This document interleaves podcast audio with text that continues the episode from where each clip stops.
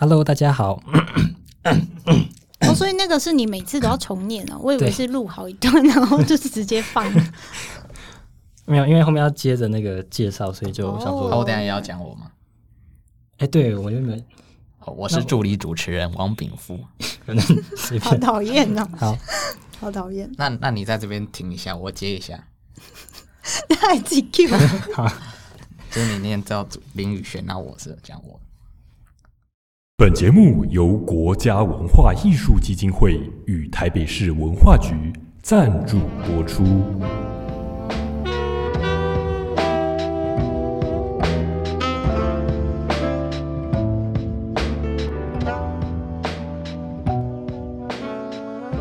Hello，大家好，我是防疫措施的节目主持人宇轩。我是助理主持人王炳富。在防疫措施这个节目中，每一集会邀请不同来宾和我们一起聊聊各种文学创作领域中令人印象深刻的事情，分享一些自己的经验和想法。这集节目中，我们邀请到好烫诗刊和力量狗脸的编辑，同时也是优秀的现代诗写作者若斯顿，果然是螺丝。同时是优秀的现代诗写作者若斯诺梦，来和大家分享文学刊物的编辑和他创作的经验谈。我觉得用笔名称呼你吗？还是哦，其实都可以，大部分的人不会用笔名称呼我，因为太难念了，大家都会念错。梦如姐姐，我们都这样叫。好啦，都都好啦，都可以。好？那梦如姐姐要和我们稍微介绍一下自己吗？好啊，好啊，大家好，我是若斯诺梦。那这个笔名就是大家知道嘛，就是一个奇怪的笔名。林宇轩算是很少数念对的，大部分人都会念错，大概就是这样。你说排列组合那样子吗？对对，大部分会念成诺斯若梦，哦因为这样比较好念哦，对，梦思懦弱。之类的，反正排列组合啦。那我也喜欢这个笔名，一方面是因为我觉得大家念错名字那个窘迫的样子，让我觉得很高兴。嗯 刚刚就示范了一下。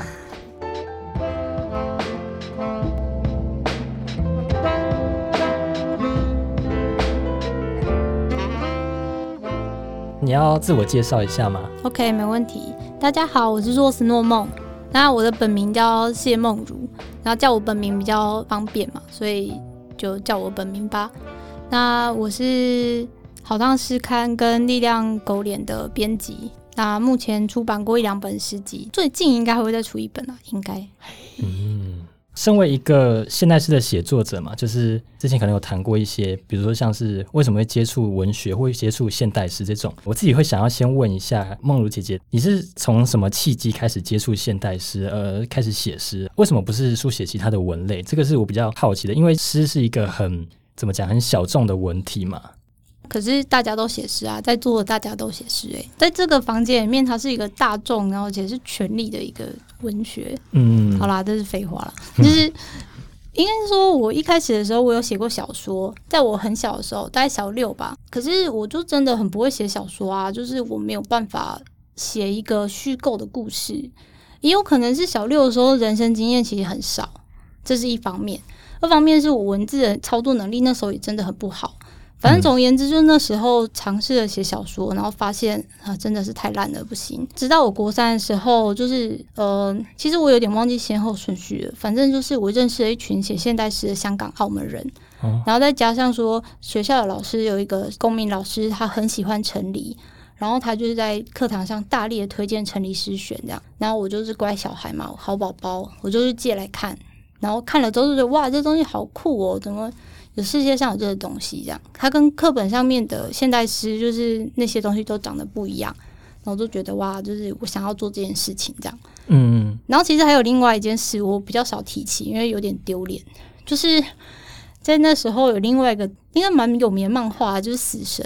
嗯那《死神》它的每一集的刊头都有一首可能算是诗的东西，嗯那时候就觉得哇，这这东西太棒了吧！就是怎么那么帅啊？我想要成为那么帅的人，大概是这样。那我我比较好奇的是，是国小还是国中那个阶段会认识香港或澳门的写作者，是网络上面认识的吗？还是些许绅士里面的人吗？什么东西？些许绅士他们里面的人不，不是，不是，不是。可是我其实也有点忘记了、到底为什么会认识？我真的已经想不起来了。可是那时候有个东西叫 ICQ，哦，然后你居然知道，反正就是那个 ICQ，然后就是应该不是在那上面认识的啦，但是就是后来有加入 ICQ 的一个诗，呃，等于是说那时候香港、澳门有一个诗社叫别有天诗社，哦到现在都还在，对，但是我已经没有在上面活动了，这样。嗯。嗯，好，那这样感觉你是一个很从小就开始去接触到文学这样子的东西，因为其实很多的写作者嘛，他们可能都是高中或者是更晚才会开始写作，然后去阅读更多的东西，但是你好像是从国小就开始，就是我自己感觉是蛮，早会然后是自己有有一种天分嘛，就是你怎么看待你自己这么早就接触到文学写作这件事情？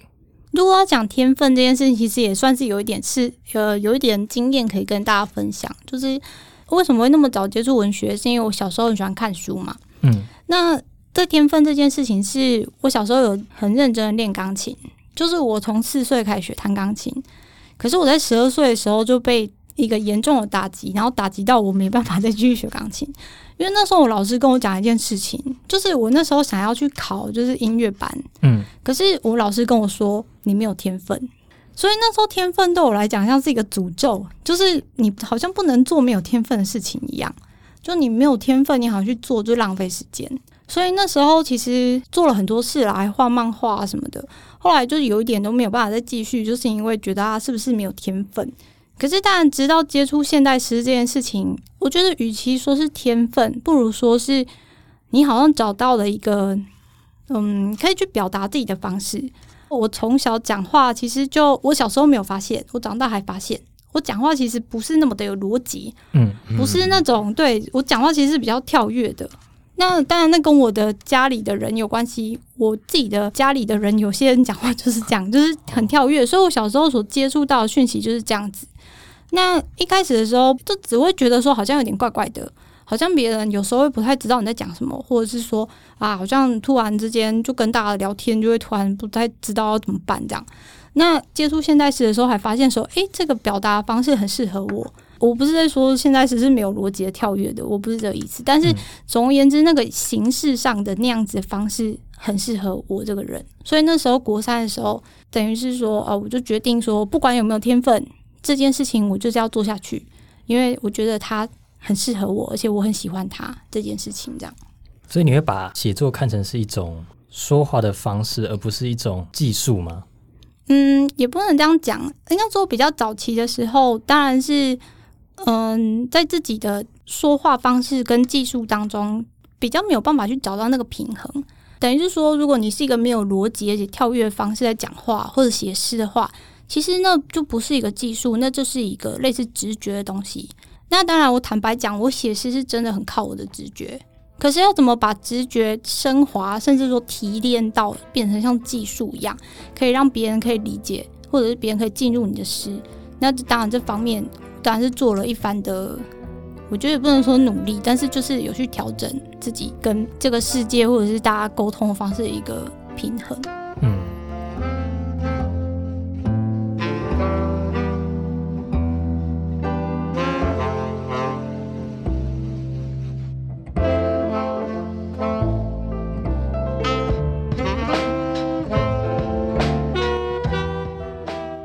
觉得你的启蒙诗是读陈黎诗选，那是从陈黎的诗里面认识到一个现代诗有一个怎么样的范式吗？还是对，就是呃，其实陈立诗算不好读嘛，嗯因为它并不是一个嗯平铺直叙或者什么样的方式，它是一个其实就是我们所谓的很现代诗的方式啦。那当时其实我不能够说完全理解它里面说什么，可是那就是一种讲白一点，就是一种感觉。嗯那个感觉让我觉得，诶，这个方式我好像可以升起我一些情绪，甚至说一些想法。那我就觉得，诶，这样好像是一个可行的方式，是一个我可以进行。我觉得那时候也不能说是创作，但是就是一直写一些，其实蛮幼稚的。现在去看，对大家请不要去搜寻，就是，其实好像可以搜寻得到，就觉得很丢脸。但是因为我不舍不得把那个我以前的那个新闻台关掉了，嗯，对，嗯就是我以前有一个新闻台，然后里面有从我国三一直到很后来的一些作品，但是因为我就觉得很舍不得，然后我就没有把它关掉了。现在觉得很后悔，我我等下回去把它关掉。所以是那时候郭三就有加一个固定的诗社，这对样吗？对对，那时候就是会在上面发表，然后就是会有人回你啊，然后哦，就就觉得很高兴。不是一个实体的，是通过网络这样。对，而且那时候总算有一种好像交到一个比较可以聊的朋友的感觉，嗯不是说现实生活是的朋友不能聊啦，嗯只是那个对我来讲有点麻烦，因为我讲话不是那么的那个嘛，嗯所以这对我这件事来讲，我比较自卑。嗯，嗯，如果说你的启蒙诗人是陈黎的话，你自己认为你的风格有受到他的很大的影响吗？其实好像没有诶、我觉得蛮可惜的，因为我以前就觉得我很喜欢陈黎，我写诗应该像陈黎啊，结果并没有。而且我跟你说，其实陈黎也不喜欢我的诗，因为他曾经在我高中的时候，他有来我们学校当过文学奖评审，然后他没有选我，所以他不喜欢我的诗。谈到风格这件事情嘛，我自己会认为说，就是可能在写作上面啊，如果呃你写的东西是别人可以写的，就是别人可以轻易取代你的，那我自己会认为说，写可能就没有那么大的意义。那我不知道，呃，梦如姐姐对风格的养成或者是建立这件事情有什么样的看法？我一直都觉得，其实风格比较来自于你自己是一个怎样的人。就像是大家讲话的方式会不一样嘛，禀赋禀赋讲话的方式，宇轩宇轩讲话的方式，那你们两个是也是截然不同。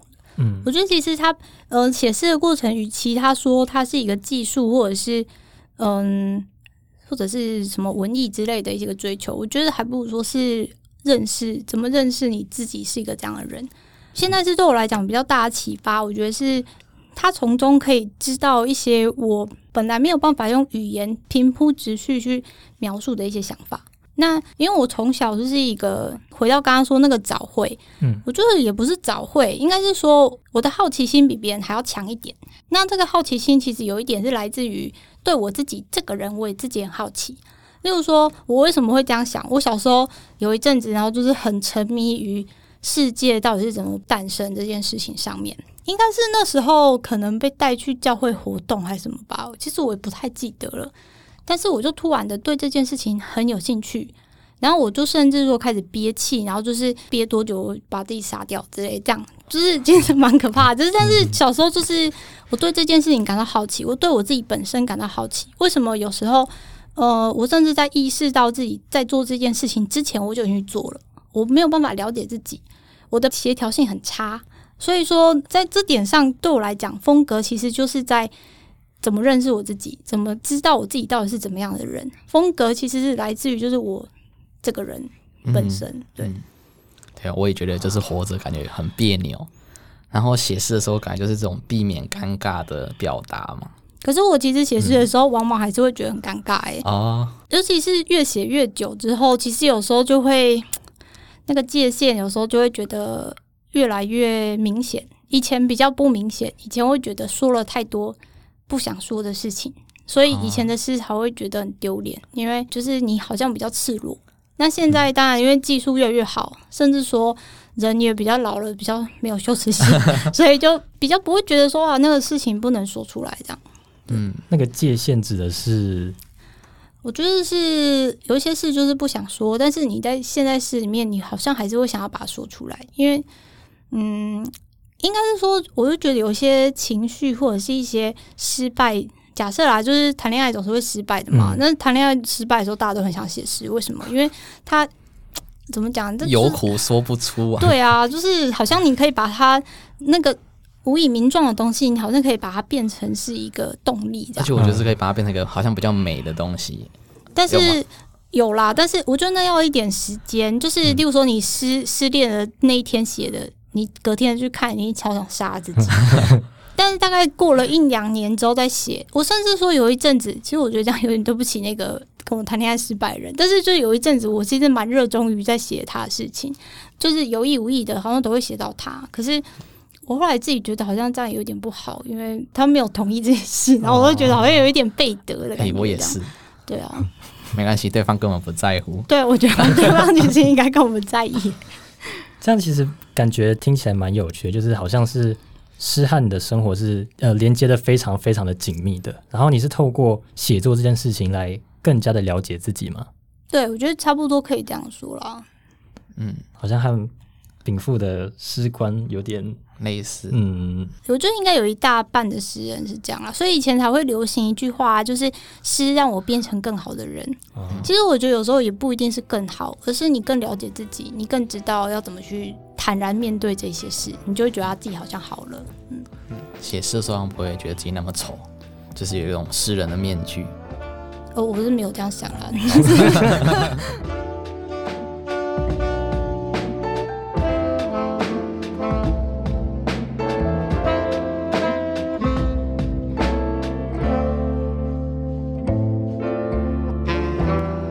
就写作这件事情，或者是着重在现代诗上面，你是把它看成是调剂生活的一种东西吗？而不是说你可能可以透过它来以此为生，或者是创造其他的一些经济的一些效益之类的。我觉得那个要分开来看，就是你要说调剂生活，我觉得也没有到那么随意。以前大学的时候，就是难免会陷入一种，就是怎么讲，突然好像有一点壮志的感觉，就会觉得啊，好像要对人生或是对这社会有什么贡献。我那时候也有曾经这样想过啦，其实蛮幼稚的。但是也许要说真的，这个人生有什么意义的话，也许现在诗是一个对我来讲是一个很标志性的意义。如果说真的可以留下什么，也许就真的现代诗吧。那至于说它能不能为生，我觉得是蛮困难的。嗯先不讲说那个大环境啊，我本身写作以前很快，可是在我出社会之后，就是我硕班毕业之后出社会，到现在大概四五年吧，整个那个量就是减少了非常非常多，但只剩十分之一吧。所以很困难，没有办法有那么大的动力，然后一直去写。加上写诗，其实我觉得是我需要比较长的累积时间。以前对这个世界或者是这个社会比较有好奇心，嗯，所以说一些事小事情就会觉得哇，好新奇哦，就可以把它写成诗。那现在慢慢的那个面具被揭开了，就会觉得哦，好像不是那么有趣，所以就对没有办法那么快了。这样算是好事吗？嗯，我觉得算应该是说以前会尝试很多不同的路径、不同的方式去呃描述一些事情。那现在就其实比较固定下来了。可是你要说好或不好，可能你不能一刀两断这样说好或不好啦，就有好有坏。嗯嗯，每个现代诗的写作者在创作的整个过程，其实是我自己跟别人在讨论，或者是听别人的分享的时候，我会觉得说，好像有很大的差异。你在写一首诗的时候，是从什么东西开始发想，然后是怎么样去完成它的？比如说，禀赋他在写诗的时候是从头写到结束，然后就是中间不会有什么嗯，可能调换顺序，或者是怎样去编排，他就是从头写，然后就写完一首诗，然后结束，他不会同时进行好几首作品，这样子是这样吗？对啊，嗯，我就比较好奇梦如姐姐是怎么样去在完成这个作品的流程是怎么样的？嗯，在学生时代的时候，我是像禀赋那样，就是基本上是一次就写完，甚至说在更小的时候是十几分钟哦。那个时候有一件事情，我就很喜欢现代诗，因为现代诗我可以十分钟或十五分钟写完。以前国高中的时候时间很零碎嘛，嗯所以那时候觉得这件事情很好玩，也是因为这样。那到大学之后，基本上都是同一天写完，然后隔天就不会再改了。而且那时候的诗是越改会越差，哦，对，因为那是一个更直觉式的一个拣选嘛。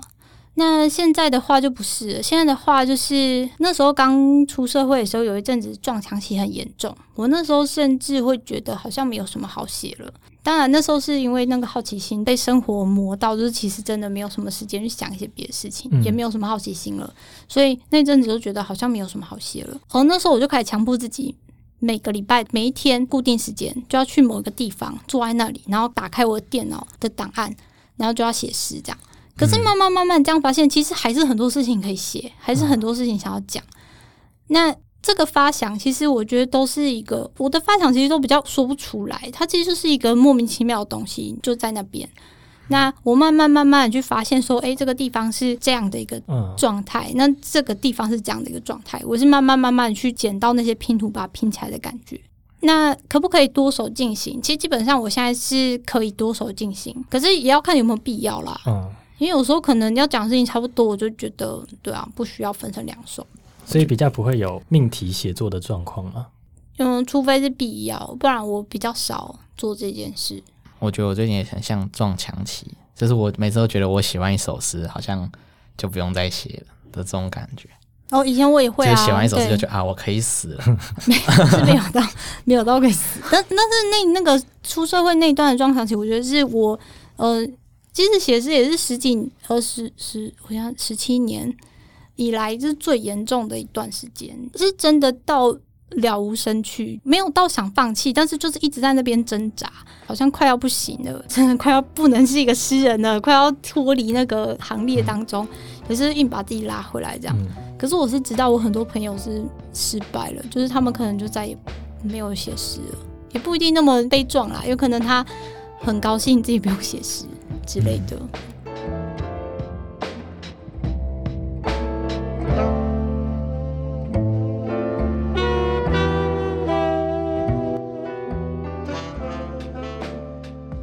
我觉得蛮特别的是，可能像是好烫啊，或者是力量狗脸，他们是在台湾的以诗为主题的文学刊物里面，应该是唯一有稿费的吧？嗯，应该是啦，对，因嗯因为静文化也有，但是它不是以诗为主，它好像不是不算它它全部都有。嗯，比如像老牌的诗刊，他们也没有在给稿费这种东西。那这这段可以吗？可以啊，对啊，这是这是大家都知道。诶，哦，也是啦，好对，应该算是大家都知道。我我会比较好奇，就是那些经费是社员们自己出吗？还是有其他的一些？因为比如说一期的刊物要如果要都要给稿费的话，是开销蛮大的。那辆狗脸的话是是我们自己的自备款，没错啦。但是我们有在募款，但是募到的钱不是那么多，就是了。那好烫是最近开始做 podcast 之后才有稿费，嗯，那目前的话是以社费去支出，这样社费好伟大。就是其实社费就是社里的钱啦，可能之前有卖市集啊之类这些钱。那当然之后会不会申请补助？我说好烫的部分会不会申请补助是再看看这样。嗯嗯，那力量狗脸因为太难解释了，所以我觉得可能就没有办法申请经费。嗯，可以聊一下这两个文学社群，这样讲可以吗？文学社群的创立的过程嘛，就是可能比如说里面的成员是怎么样认识的啊、或者是怎么会有这个想法，想要去创办一个刊物或者是文学的结社这样。好烫因为不是我创立的，好烫那时候是两位，他那时候还是大学生，才大一而已吧，就是东东跟朱雪的人，嗯，然后再加上他们的一个同学塔巴，他的笔名叫 Tabasco，他们三个一起创立的。那那时候是他们先出完第一期，然后第一期我有投稿，然后他还登了我的本名，就是我有附笔名，可是他可能觉得这太像开玩笑了，所以他就把我把本名登上去这样。然后后来就是我忘记是主选还是东东，就在脸书上就在我的那个动态下面留言说你要不要加入好烫，然后我就说好啊，然后我们就这样子一路走到现在了。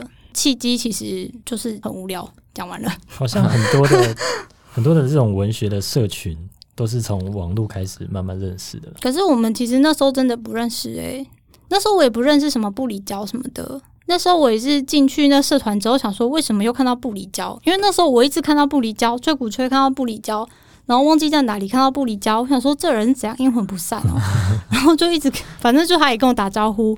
然后我们第一次见面就出去玩，就是去台南玩两天。就是跟文学没有关系的。哦，没有没有没有，我感觉你们就很有缘分的感觉。若是若梦、不离焦、喵球、李柚子，就是你们你们连名字都有一种很、哦很意象群吗？意象群的感觉。可是那个对很多人好像以为不离焦跟我有什么那个不梦不离焦。焦不离梦之类的问题，没没有，我们两个没有关系。就是我我其实没有意识到这件事，是很后来才意识到。可是其实我们两个，因为我们两个会私下聊天嘛，我们俩的那个聊天群确实就叫梦不离焦。可是别人问我这件事的时候，我都不会意识到、欸，就是人家都会以为我们是情侣还是什么的，没有，我们不是，嗯对那个没没有兴趣。那力量狗脸就比较单纯，力量狗脸就是谢旭生跟李柚子是我本来就认识的人。嗯嗯那那时候我忘记到底，其实也忘记为什么，这端午节前后，然后就突然就说好，我们来办一本试看吧。我忘记是谁先讲的，可能是李柚子吧。然后我就说好啊，好啊。然后我们就是在朋友圈里面就问说有没有人要跟我们一起啊？然后就只有谢旭生说好啊，他也要办，就只有我们三个。然后我想说好吧，那就我们三个一起来办。端午节三节义，对对啊，我我记端午节也好适合你们。对我印象中好像是端午节吧，就是诗人节一个烂梗。嗯，在编辑刊物啊，或者是像你们刚刚讲的一些认识的过程，可能在处理一些文学上面的东西，或者是单纯出去玩那些过程之中，你们有吵架过吗？我跟那个好像没有，好像完全没吵架过。可是力量狗脸有，力量狗脸成立在一个礼拜就吵架。但是说吵架其实也不是真吵啦，但是在议题上面两个人的意见不合，就我跟旭生意见不合，嗯，是刊物的方向，呃，就是我其实有点忘记到底是审稿还是什么之类的事情，有留下来记录啦，可是我已经有点忘记了。嗯，反正后来是以李幼子的那个圆滑的手段，然后让我们两个就是说好好好，我们就没问题了这样。嗯，但是也不能说是吵架，就是算是唇枪舌战，但是没有到吵架。意见不合，哦，对，没有没有到影响感情的那种。嗯对，为什么会叫力量狗脸呢？然后因为 PDF 那时候好像嗯一开始就决定要以 PDF 当成是一个载具，啊，那 PDF 就是 Power Dog Face，简称 PDF。哦哦哦，是这样，我们都不知道。我以为有更深层的意义。烂梗，就是全部都是以烂梗为那个，好，没关系，我们我们也是烂梗。对，谐真的真的谐音就是有点烂。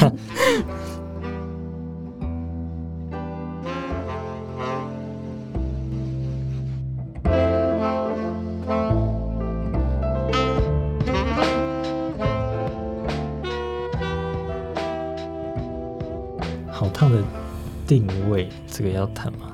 哦可以啊，感觉好像我觉得蛮明显的。好，那你说说看呢？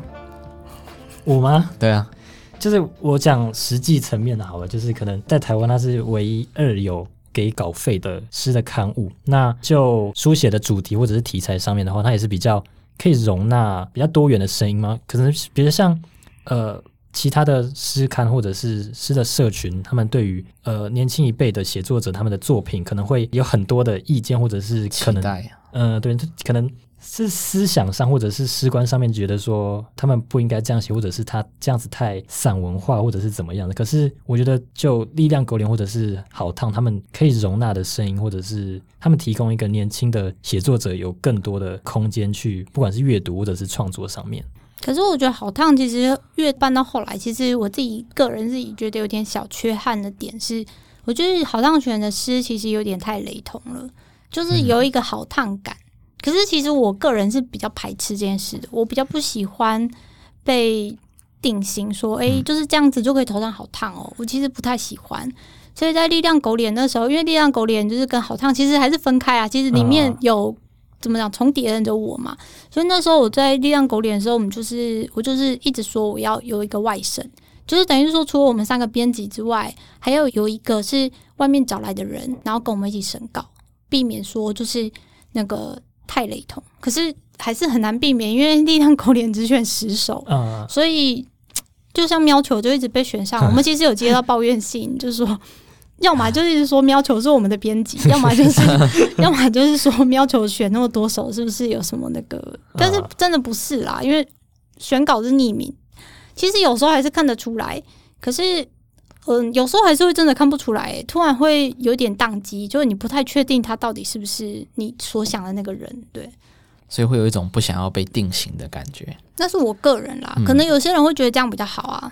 对，就是嗯，被定型之后，他可能就比较容易有一个定位嘛。嗯，所以你会比较不喜欢，比如像卫生纸试看，他们会有那种诗人群之类的那种感觉，可能我这个人比较不喜欢跟别人就是站在一起吧，特立独行。对我比较。也不能说特立独行，就我小时候就是这样习惯了，嗯没办法被归类。嗯，可是我觉得自然而然好像就是最后力量狗脸也会变成一个他有自己的特色，这个特色已经固定下来，也是很难被改变。对，没错、啊就。如果是一个现在什么一个一般的诗人，就是比较手法比较主流的，如果投到力量狗脸，是不是会比较难过你们的关卡？我觉得很难讲诶、嗯其实我到现在，我跟柚子跟旭升审稿过那么多次，坦白讲，有时候我还是摸不太清楚他们两个到底是怎么去运作他们的审稿机制诶、嗯，反而是好烫，我比较可以抓到，就是嗯好烫这几个成员，竹雪啊、东东啊，或者是呃贺姐啊、布里娇，我比较可以抓到他们的一些脉络。嗯柚子跟旭升很难，对、嗯我觉得里面真的比较好懂的是我了。我觉得他们俩其实真的蛮难懂的。好烫诗刊是我我印象中是之前一两年会出一本作品集吗？不是，我们那时候设定的目标是一年要出两本，哦一 一年两期嗯，但是大概到第六期都还算有达标啦。对，但是就后来因为大家出社会了，所以就越来越困难。嗯，好像很多的文学社群都是遇到这样的状况。那我我我比较好奇的是，是什么契机会想要让好烫想从可能纸本的出版啊，开始转向诗作的声音上面的演绎，转来做 podcast 这个部分？我觉得要分成两个部分啦，一个部分是我们的主编大人主学的人，好饶舌哦，就是他去日本之后，他就迷上了所谓的诗擂台之类这种东西，就是这是一个读诗擂台，他就是在上面读诗，然后其实我也不是很清楚他到底怎么营运啊，因为我没有实际上看过。可是总而言之，有这样的一个活动。然后主学那时候就就是一直讲这件事，也不算一直讲，他不会一直讲，他很安静。但是就他有跟我提到这件事，说他喜欢读诗的这件事情，这样，然后我就把它记着。然后因为那时候其实我有一直问他说，因为好烫其实已经停刊大概两年了吧。那我那时候其实是因为，嗯，大家都毕，就是我我比他们大几岁，可是他们那时候也差不多都毕业了。那毕业之后，有的人去国外念书，然后大家就变没有办法聚在一起。哦，但是好像本来就没有聚在一起啊，可是就在营运方面没有在台湾，这点还是蛮麻烦的，所以后来才会转成 podcast，因为这样子的话，不用在台湾也可以继续营运。其实我在之前有问过主学一些可能性，但是主学就一直觉得说这好像有点未出而出，他就觉得不是那么喜欢。嗯，然后我就是不断跟他提案，大概三五个月，我就跟他讲一下说，诶，那不然我们来做什么好不好啊？他就说，嗯，他说嗯的时候就是不要，然后反正我就讲讲讲讲，后来我就说，不然我们来做 podcast 好不好？他立刻就说好，就做这个。然后他就是在七月的时候，就不断的鞭打我，就叫我去做一些事情。然后其实他不是真的啦，他是就是很安静的，然后就跟我说：“诶，我们要画一个新的那个烫烫啊，那你可不可以画一下？”这样就是意思是说我明天要给他。所以梦如姐你是很蛮会画画的吗？咦，好像也不能这样子，就是你画很有风格。嗯，我说我小时候想要当漫画家，所以那时候我其实是有很认真的练习过画画这件事。我那时候呃每天早上五点我会起来画画，画到哦，六点。好像是练起来练书法那种感觉。可是就没有没有啊，其实就真的没有很厉害，因为对，嗯，就大概是那样而已，没有天分，没有天分。不会啊很有特色。我还要买你做的 T 恤，哦，对对因为，我们今天要穿来。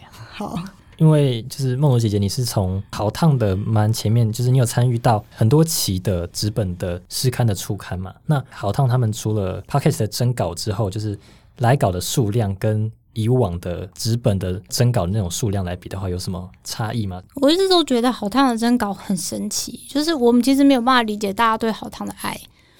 我觉得征稿数量跟以前纸本我觉得差不了多少，哦，意思就是好像其实来稿量我觉得一直都算蛮多的，比起力量狗脸，力量狗脸真的是一个失败的一个刊物，就是我们来稿量真的是不及好烫啊，好烫真的是很厉害，就是大家真的会不断投稿来，我们真的很感谢大家，但是这样心理压力也会很大，因为等于是你要去做退稿这件事情，哦。就会比较不好意思。对。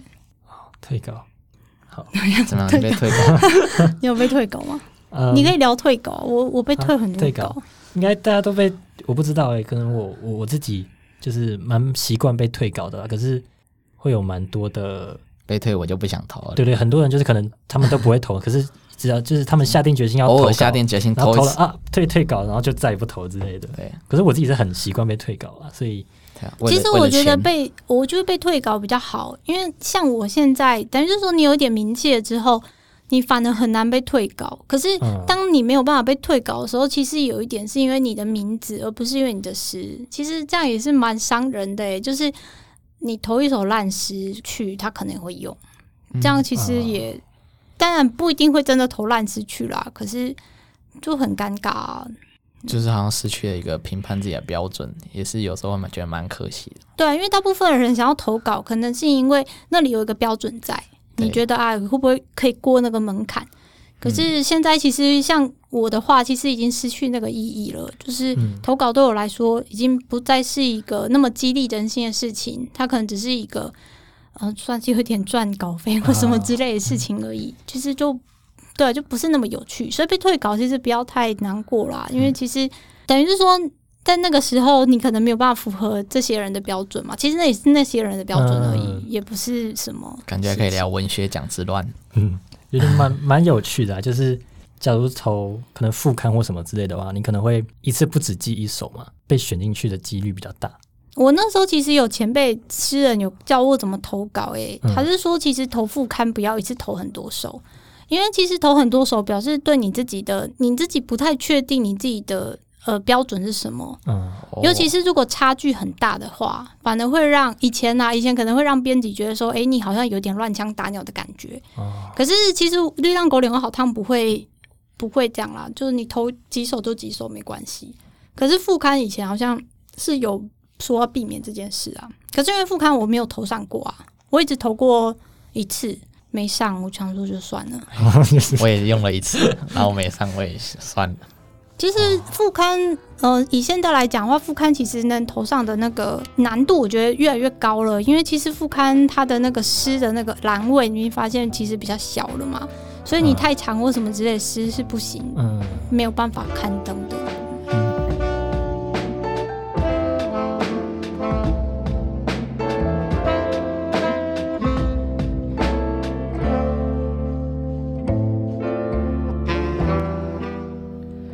梦如姐姐，你觉得你现在是中生代诗人了吗？好像还不算呢、哎、四四十岁以下都算青年，就是可是其实台湾现在是那个分野真的太算有一点太变态了啦，就是。你看，像中生代，其实其实前阵子过世的杨牧，他以前还是中生代耶。对，嗯对啊，很尴尬吧？什么文坛新秀要就是到五六十岁都还是新秀这样子，对啊，所以那个力量狗脸在征稿，是韩超新星，请大家投稿。我感觉我们现在都只是受精卵。对，而且其实好像那个世代，那个好像跟你做了什么事比较有关系。嗯，嗯，嗯，就是不能用年纪来分嘛。对，好像是你要做一些里好像参与程碑。参与某个社会运动的那个阶段，或者我参加了什么乡土文学论战，然后那时候是怎么样？对对之类的。乡土一代，我我不知道，因为我我就是也没有经历到那么长的，就是观察到那么长的写作者的区间，就是可能以前和现在来讲，使用笔名的人有什么差距吗？就是作为一个使用笔名的写作者来观察，嗯，因为我跟宇轩都没有用笔名，现在用笔名的，其实应该也算一半一半吧。因为有的人就喜欢用笔名来做个区别啊，嗯嗯，应该是说，好像比较早期大家都会有笔名啦，基本上用本名写作人比较，尤其是诗人，不知道为什么比较少。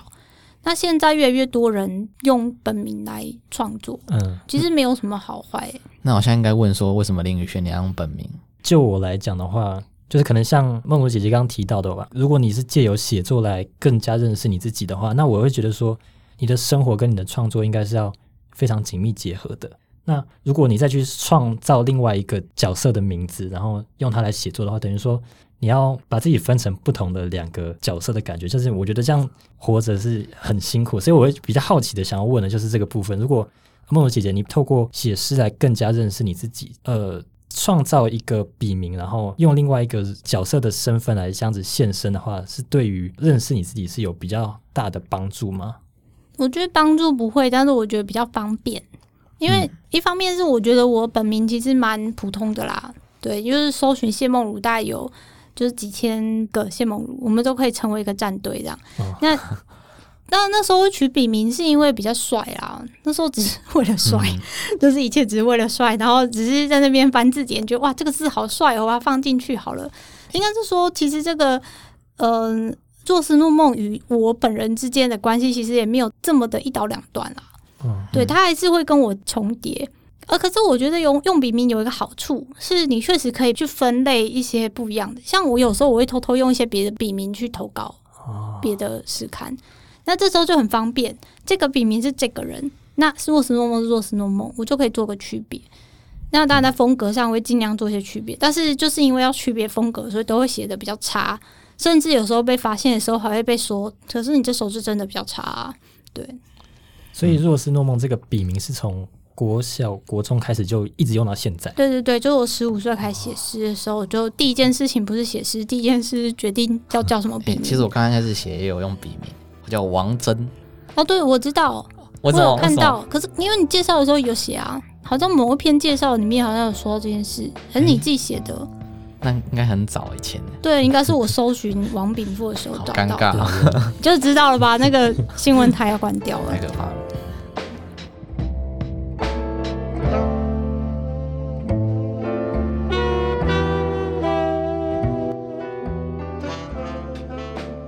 所以就是梦如姐姐，你写诗的成长阶段就已经开始网络社群已经慢慢很发达，就是开始大家会在 blog 上面看诗。对那你从部落格到现在这样一个可能脸书有什么每天为你读一首诗啊，到现在这样的网络的生态，你觉得这个生态有什么改变吗？以前其实比较像是大家各自在山头上写诗，大家不会这么频繁的交流。嗯，就是甚至说那时候我在大学的时候，我们班上有另外一个写诗的同学，好、他叫啊，谢雨腾。啊，那那时候哦我们两个就觉得哇惺惺相惜，但是其实我们俩很不合啦。可是我还是很感谢他，就是在我大学的时候，我终于找到一个实体上面的人，然后他一样是在写诗。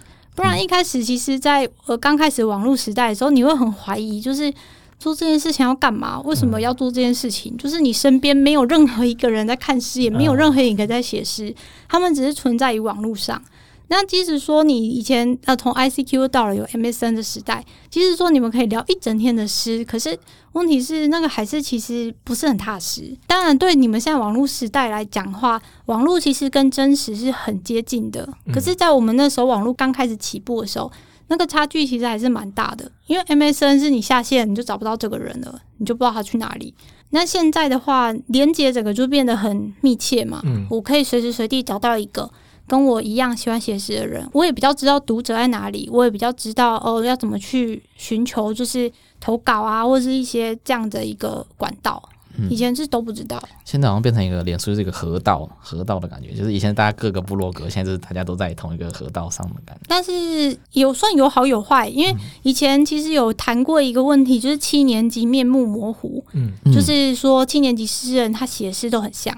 当然，我自己是不太认同啦，因为其实长得还是很不一样嘛。可是，可能对某些人来说，他看到的样子，他觉得那个特征是很像的。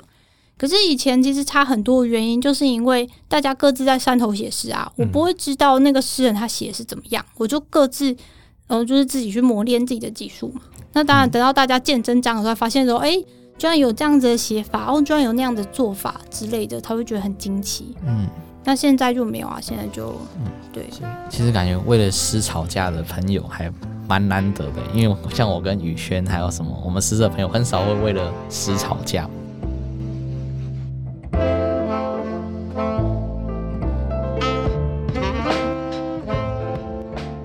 想问一下梦如姐姐对可能网络的一些诗的社群啊，不管说像是可能脸书或者是现在的一些文学论坛，他们的一些发展，或者是呃讲更明确一点，比如像每天为你读一首诗，或者是像吹鼓吹之类的文学论坛，你对他们有什么想法，或者是觉得他们可以有什么地方可以改进的吗？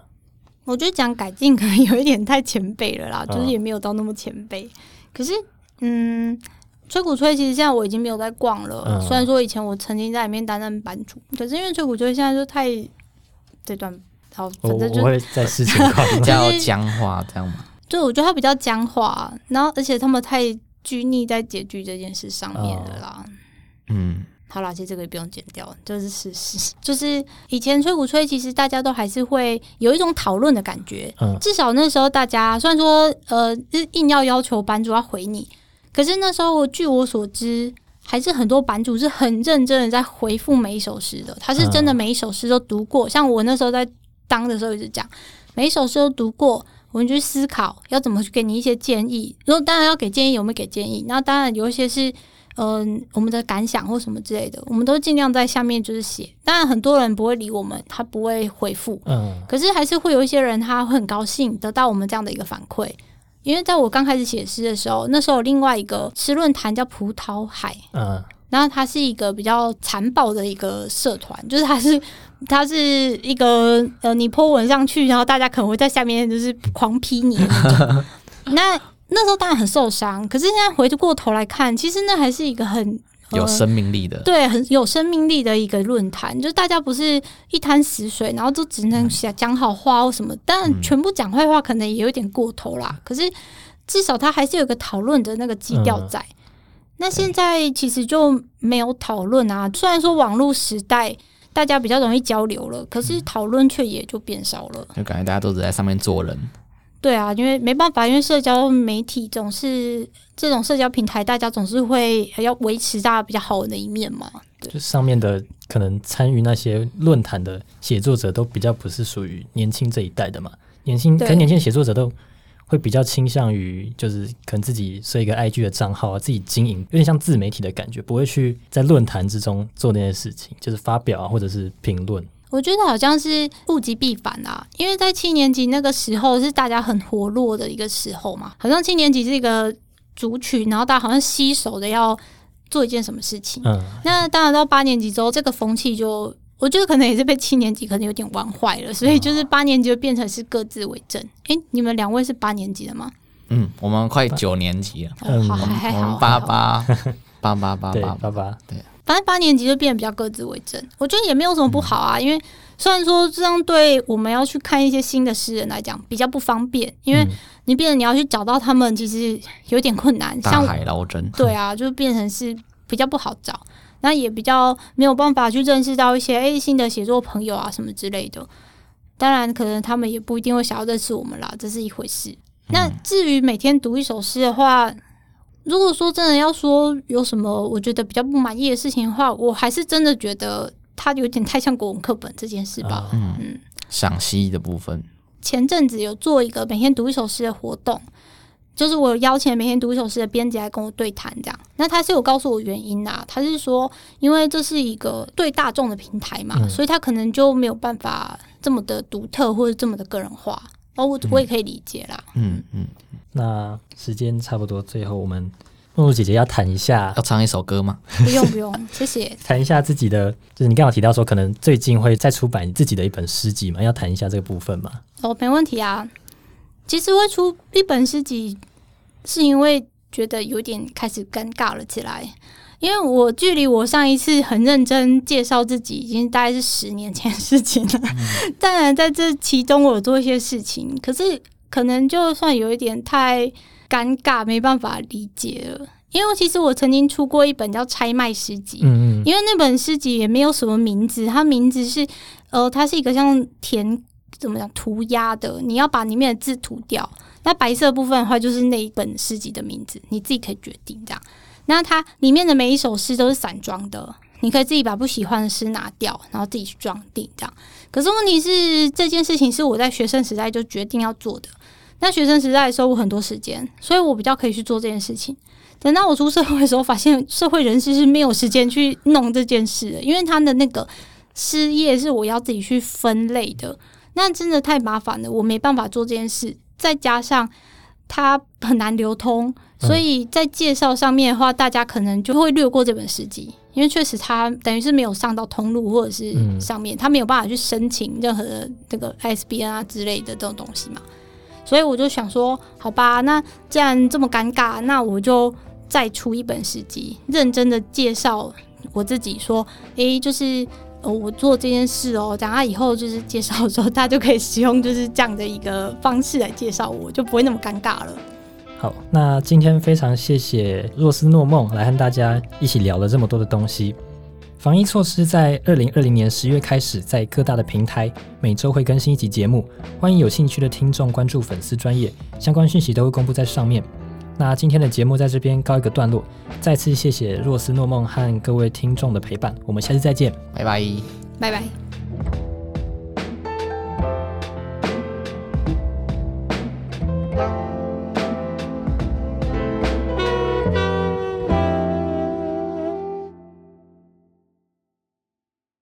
不是，就是你在那个国际书展上面，然后大喊，就是狗脸是最棒的。没有到大喊、啊，一直他一直讲，他说没有，他都冲过来冲过来跟他说这件事情，啊他觉得很感动对，因为他不知道哎、他我不知道他在感动什么。